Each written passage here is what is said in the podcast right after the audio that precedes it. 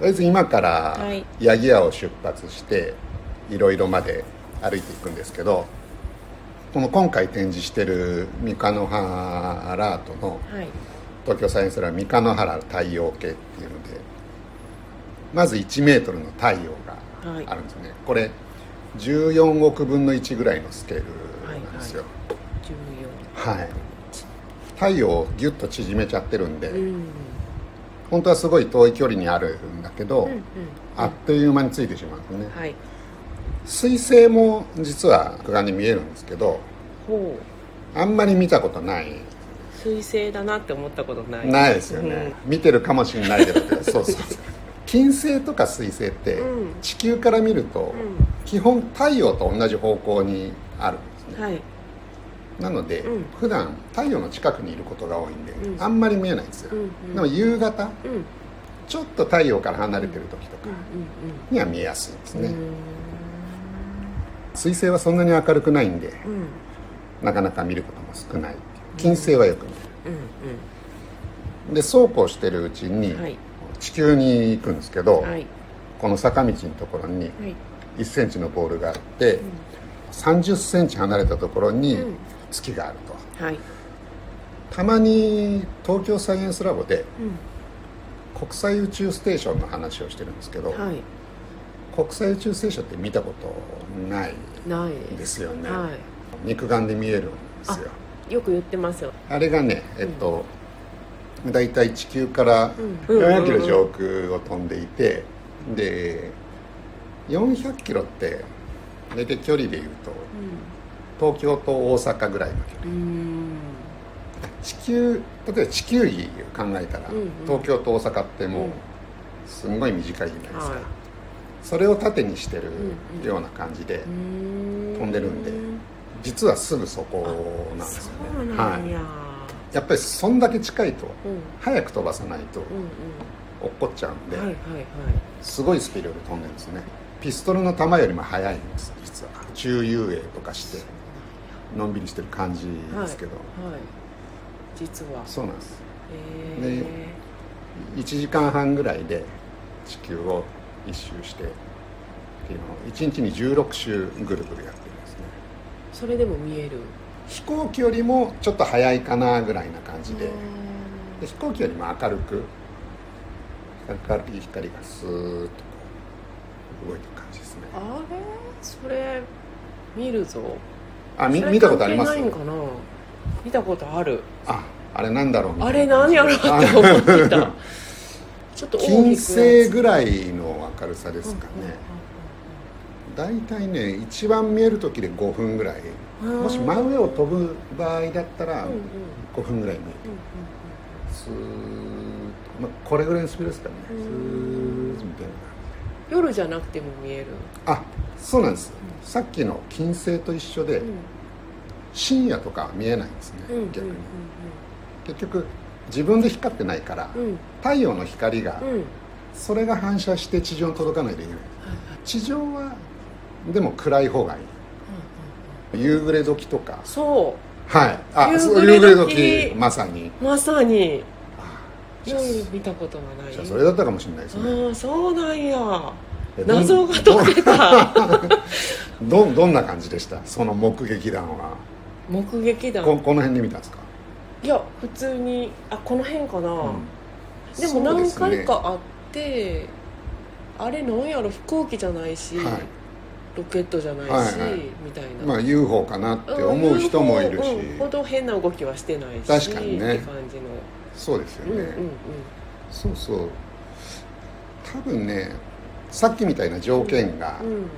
整ってうん。すごくよく見えるっていうのは月に23回うん。あると思ううんですよ、んうんうん偶然見えちゃうってことうんはあると思うんですね、うんじゃあそれだ。それだ。はい。めっちゃ嬉しい。今 そうですか。なんかそんなにずっと心には残ってなかったけど、はい。今言われたあーって思って。ああ思った、うんそうですか。そうやったんや。そうそうそう。で今国際宇宙ステーションとうん。もう一個宇宙ステーション中国が飛ばしてるものもあるんですね、はいで同じように400キロうん。上空を、うんうんうん。で大体お大きさも同じぐらいなんで、うん見えるチャンスが2倍あるんですね。多いのか、どっちかだと思うんですね。そうなんや。えその中国が飛ばしたのはいつぐらいなの？は3年前ぐらいからだからどっちかかもしれないし、うんそれより昔だったら国際宇宙ステーション。最近もう日本人が行ってもあんまりニュースにもならないですよね。ね。昔は若田さんとかうん。毛利さんとかね大騒ぎしてましたけど、うんうん。はい、今は普通に。半年に1回交代するんですね乗組員って春から夏にかけてうん。秋うん。までの人たちが今をちょうど終わってで秋から冬を越えてうん。春までのグループがその中に一人古川さんっていうい。日本人の方なんか乗ってる。この間あのちょっと見たよ。ニュースかな。ニュースあ見ました。で大きくはなってなかったけど。はいそうですね、うん。大きくないですよね、うん。もうそう。そうあのもちろん国際宇宙ステーションも重要なんだけど、うん。NASA とか JAXA が力入れてるのは月とか火星なんですよね、はい。あ火星じゃない月に、えー行くためのアルアルテミス計画っていう、うん。まあ、昔アポロ計画ってうん。聞いたことあるじゃないですか、うんはい。で今度はまたアルテミス計画であの人間をうん。月にアポロ計画は、うん。とりあえずい行こうっていううん。感じだったんですよね、その後続かなかった。ソ連に勝ちたいみたいなのがあったりとかして、はい。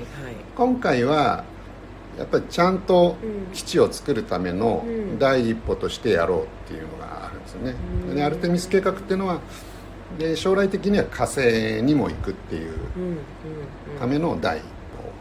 とりあえず無人で、えー去年かな、えー宇宙船を飛ばしてうんうん。人形を乗せて、うん。で月の周りぐるぐる回せうん。ましてでまた帰ってきたっていう。のを成功させてるんで、うん。今度は同じルートをあの人間が乗ってやるっていうのを多分来年ぐらいにやるんですよ。でその1年後ぐらいに2人月にうん。人間をあの着陸させるっていう計画を進めてるんですね。じゃあ上陸を上陸をする。そう。2人行くんですけど、でアルテミス計画ですごくこだわってるのは、うん。その2人のうち、うんまあ、1人必ず女性にするっていうことを決めてるんですね。なんでですか？今月に行った人って12人いるんです、全員男性で多分白人なんですよね、まあその辺を言われてるっていうのがあるんですね。おおそんな そんな問題なんかな？そう問題なんかなって思う部分もあるじゃないですか、はいはいはい。例えば国際宇宙ステーションた人で考えるとうん250人ぐらいいるんですけど、うん。黒人ってね、う56人しかいないんですよ。はいはいこれもうすごい少ないじゃないですか、はいうん。日本人が10人ぐらいうんうんうん。多分行ってると思うんで、うんうんそうすると有色人種って考えた場合も、黒人よりもマイノリティのうんうんうん。日本人がそんだけ行ってるのに、うん黒人に対してうんうん。あんまりあれだよねっていうのがうん多分言われてるんだろうなと思って。特に女性も少ないし。それ以前にはい。例えばその行くための能力とかそういうあものがはい、揃ってる上で黒人を選んでいないってことなのか、はい。そこまで到達してる人がいないん。そもそもいないのか。黒人が受けてる割合が少ないっていうのはあるかもしれないですよね、その手前の問題があるのかもしれないけど、うんうん優秀な人はすごい人多分いるじゃないですか、うん。今最終候補が18人いて、うんうん。もちろん女性もいるし、うんうんアジア系もいるしうん。黒人もいるし、うん。まあエリート中のエリートが、うんうん。その中から1人以上まあ2人かもしれないですけどね、うん。女性が行くっていう。ことなんですけどでもどう思います？その月に1週間いないといけないんですよ、うん。これ。うん。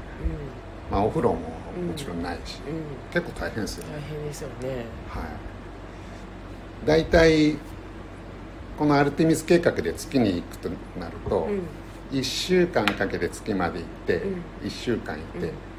でまた1週間かけて戻ってくるみたいな、3週間ぐらい行くんでだいぶタフですよね。そうですよね、はい。い、やでもそれもあると思うんです。なんかその政治の世界に女性を入れないのが問題やから、はい。女性を入れていこうとかそういうのもままあ分かるんですよ。もその男を社会にしないっていう。で。そうそうう。はい。そ うなんですけど、はい。その宇宙飛行士というかその、ねそんなんていうか。そもそもタフなそう状況の中まあでその中で、はい例えばまあ女の人は体的にも、うん。やっぱり体力とか。そう、はい。あるでしょ向き不向きがあるじゃまあないですか、まあまあそうですよね。なんかそういうことはが重要になってくる中で、はい。少ないということがそんなに問題なのかなっていうかなっていう気はします、まあそうですよね。う多分選んでる側は割とそういう感じなんだと思うんですけどね。そうだと思う、はい。その水準に達してるか達してないか冷静にやっぱりね、うん生死に関わることなので、多分アメリカとかだとね女性の議員もすごい多いし、はいはいはい。いやそれはもちろんそうです。そのさっきの話にも関係しますけど、うんもう今更うん。国際宇宙ステーションに日本人が乗っても誰も騒がないっていう状況で、うんうんうん月も、うん。まあ男の人が行ってもうん。多分忘れちゃうと思うんですよその人の名前とか,、女性の方は歴史に残りますかね。ね。うん。そうかなと思うん黒人の大統領みたいなそうですね。一そんな感じでね女性の大統領とか、うん。そうですね。初のみたいなのがね、もまあ、ねそう。話題性とかはい。もあるんですかね？欲しいとか。それはないのか。いやーあるんじゃないですか。もうもはや、うんまあ、その辺も大事かなとは思うんですけどね、はい。やっぱアピールしていかないとう。んうんうんうんっていう、うん太陽が1メートルのうん。縮めた世界だと、こうして歩いていると、うん大体人間って分速80メートルぐらいうんなんですけど、うんこれ光の5倍から10倍ぐらいのスピードですごい速いんではい。話しながら歩いてるとあっという間なんですけど、はいはい。えっとアルテミス計画が成功したら、うん。今度はつあの火星に行くんですね、はいはい。アルテミス計画の大きな特徴の一つとしては、うん。月の周りに今度また人工衛星を飛ばすんですよ。でそこを国際宇宙ステーションみたいな感じで,、はいはいはでそこに人が常駐して、いうん。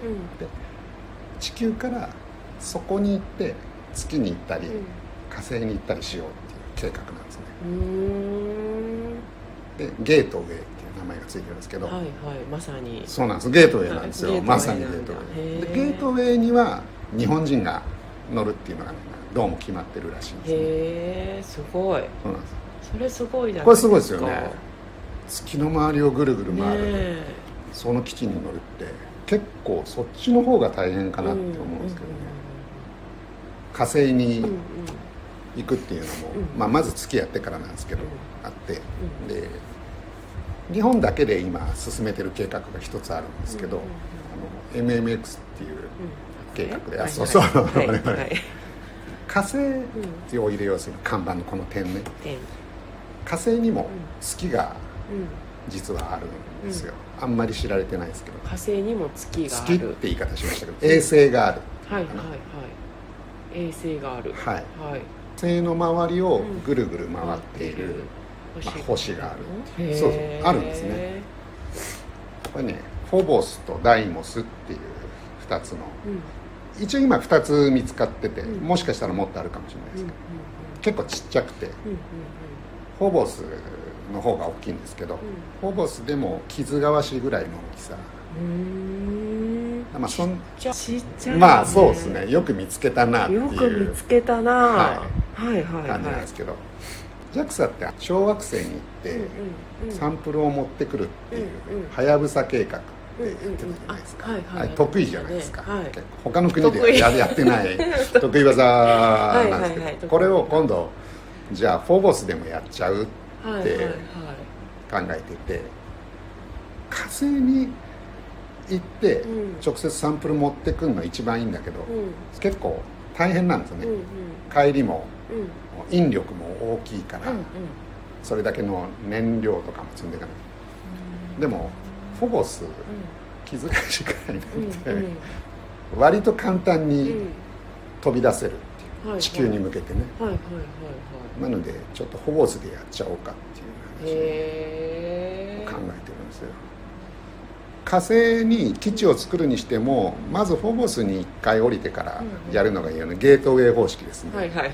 がいいかなっていうのも、まあ、NASA もそれ考えてて、そうするとまあ、日本が一番最初にフォーボスに行くっていうのはうん。でかいんじゃないかっていうことで今ねあの JAXA もいろいろロケット失敗したりとかしてうんうん。調子悪いんですけど、うんうん MMX でうん一発逆転するぞっていう。やったるぞと。言ってるかどうかわかんないですけど今ねそういう状況になりつつあるなって一回なんか狭いイメージがあるけどチーズ回しっていう ぐらいなんですよって言われたから。そうですね。でももう一個フォボスも今度火星のスレスレのところを飛んでるんですよ、表面の。うん。国際宇宙ステーションみたいな、はいはい。